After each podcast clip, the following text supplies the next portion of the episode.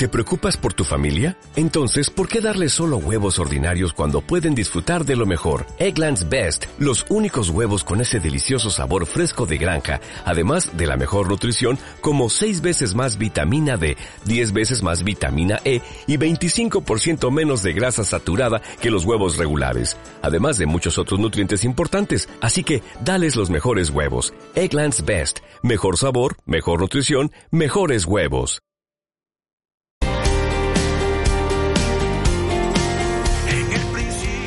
En nuestro habitual momento aquí con el apóstol Norberto Carlini queremos una vez más abrir la Biblia y darle lectura a la palabra de Dios y extraer buena iluminación. Lámpara es a mis pies tu palabra y es una luz que alumbra mi camino, dice el salmista. Así que bienvenido Norberto una vez más, es todo tuyo. Adelante, por favor. Muchísimas gracias. Mira, José María, tenía eh, en mi corazón el día de hoy compartir eh, una palabra que para mí viene a ser como una respuesta a una de las problemáticas que he descubierto en este tiempo. ¿Y cuál es el, descubrimiento de que he hecho? Eh, que he encontrado una gran insatisfacción en la gente.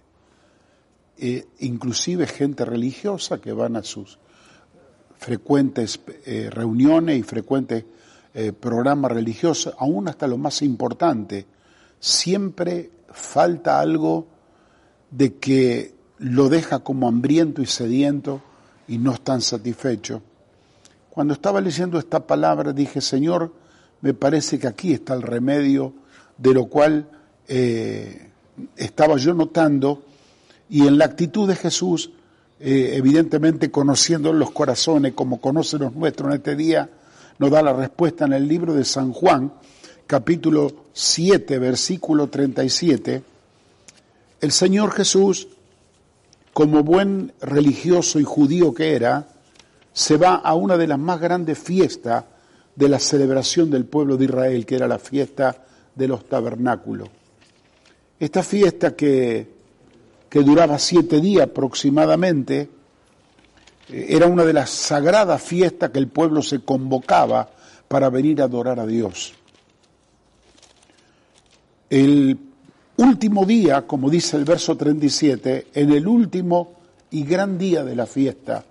¿Por qué lo llama el último y gran día de la fiesta?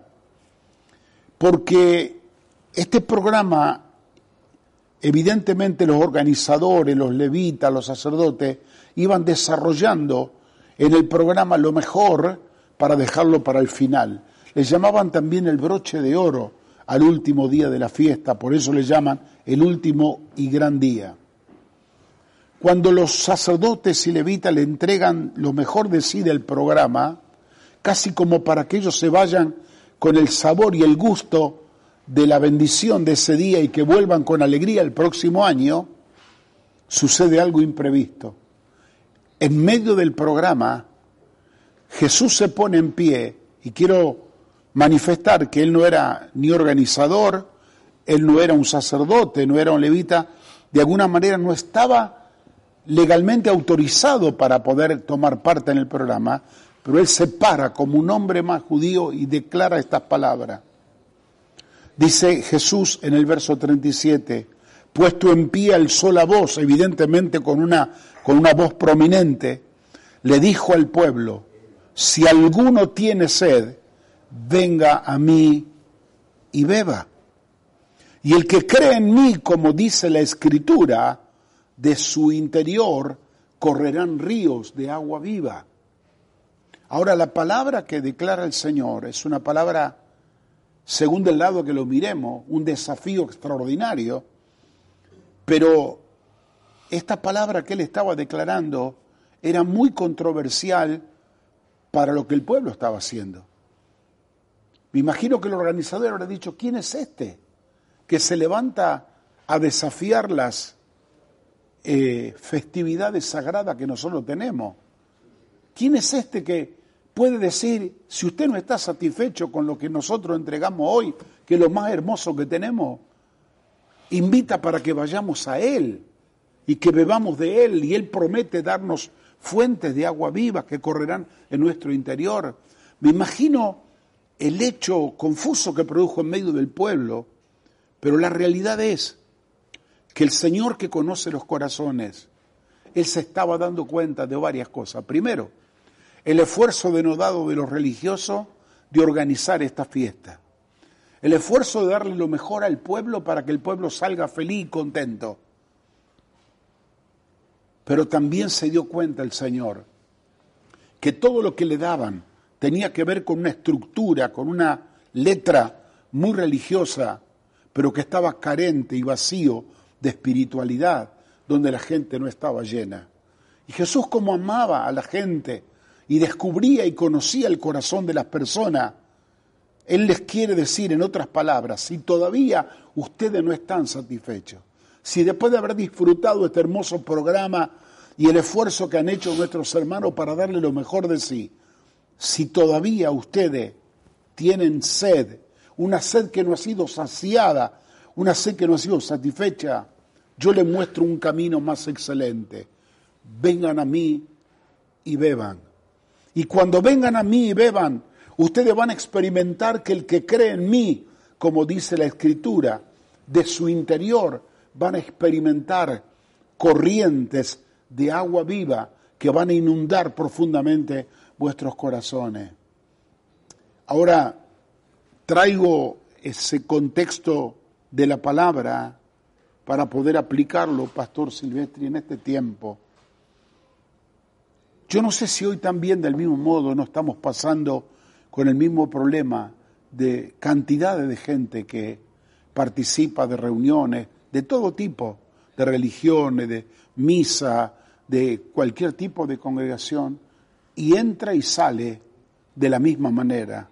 Se ha encontrado con buenos programas, buenas palabras, buenos consejos, buenos cánticos, pero la gente... La sed continúa. esa palabra perfecta. La sed continúa. Y ahora el Señor se para en medio de todo ese programa y nos tira el desafío más grande. Si esto no le ha dado satisfacción, el que crea en mí, dice la palabra, como dice la Escritura, si nuestra fe está puesta en el Señor, la experiencia que va a venir sobre ellos serán corrientes de agua viva que correrán en su interior y traerán la verdadera satisfacción espiritual a sus vidas. En breves minutos vamos a hablar cómo se producen estas corrientes de agua ¿Y a qué hacía referencia Jesús cuando habló de este modo? Pero quiero alentar a la gente y decirle que hay esperanza para aquel que está sediento, que para aquel que todavía no está satisfecho y dice yo voy aquí, voy allá, hice esto, estudié lo otro, participé, históricamente vengo de familia religiosa, he probado todo, pero no estoy satisfecho, hay todavía una fuente que no hemos probado y es la, fuente aquel que dijo, si todavía estás sediento, vengan a mí. Prueben conmigo, dijo el Señor, y yo voy a abrir una fuente nueva de recursos si creen en mí, que van a experimentar algo extraordinario, como que dentro de ustedes torrentes de agua viva correrán y traerán verdadera satisfacción espiritual. Es interesante saber que eh, los ritualismos que ayudan, pero no reemplazan nunca a, la presencia real del Señor. Eh, hay gente que piensa que eh, el secreto será destruir los ritos. Y no pasa por allí.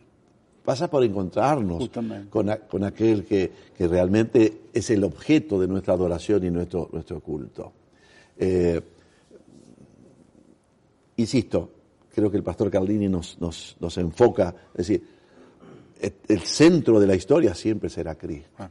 Mira, hace, hace un momento, o hace un poco más temprano, me encontré con algunos en una obra en construcción. Y estaban ellos terminando su, su, trabajo. Y, fue lindo porque eran todos creyentes, todos que amaban al Señor. Y, este, y bueno, digo, vamos, vamos a aprovechar y vamos, vamos a orar. Pero ustedes creen que aquí, en esta obra en construcción, el Señor sí, sí. puede estar con nosotros. Bueno, es que Jesús no hacía mención la- al programa. Jesús no hacía mención al templo, donde les- probablemente estaban allí este, en esa festividad y ese programa, como muy bien lo, lo planteaste. Dice, el secreto será vinculado a mi persona. Claro. Y, y creo que donde quiera estemos, en buena hora si estamos en un, en un, en un ambiente organizado, este, donde hay un programa, donde, donde hay ritos y bárbaro. Pero El problema es que cuando el programa es tan rígido, tan estructurado, y no podemos entrar Mm. Claro. a encontrarnos con la persona de que, el- que es la más importante, que la estructura misma se constituye en un, en un obstáculo en- y no en una bendición. Puede serlo, Claro. puede serlo. Por eso Jesús bien lo dijiste. Mire, puede ser que aún con todo esto hay gente que esté insatisfecha. Claro. Bien lo planteaste, me encantó como lo pusiste. Y creo que yo me encontraba allí y- y- diciendo, pero yo quiero más. Claro. Y es cierto además lo que, lo que comentabas. Hay personas que siempre están en búsqueda. A mí me gusta decir más, de, yo estoy encontrando. Eh, sigo, sigo encontrando. Pero a veces hay que, no, yo estoy en búsqueda. Claro, porque eh, parece que conservan y quieren conservar la ansiedad. Y esa idea de que hay algo más. y es cierto, siempre en Cristo habrá algo más. Pero procuremos encontrarnos con Él. Fíjate que nosotros, aún los creyentes y los que tenemos hábitos permanentes de práctica de nuestras reuniones, casi caemos hasta en el, en el error, por, y me animo a decirlo, bueno, vamos a nuestra reunión y nos conformamos haciendo lo que le tenemos que hacer. Y sabemos que hay que cantar y cantamos, hay que escuchar una buena palabra y la escuchamos, y hacemos nuestras oraciones, y ya está hecho. Pero ¿cómo? Y el Señor está esperando que nos encontremos con Él, quiere darnos una caricia, un beso de amor, una respuesta poderosa. Por eso me gustaban mucho en las campañas que teníamos con Carlos Anacondia, que él cada día tenía el programa completo y él primero predicaba salvación y luego oraba por los enfermos y luego oraba por la llenura del Espíritu Santo, oraba para que la gente vuelva a Dios.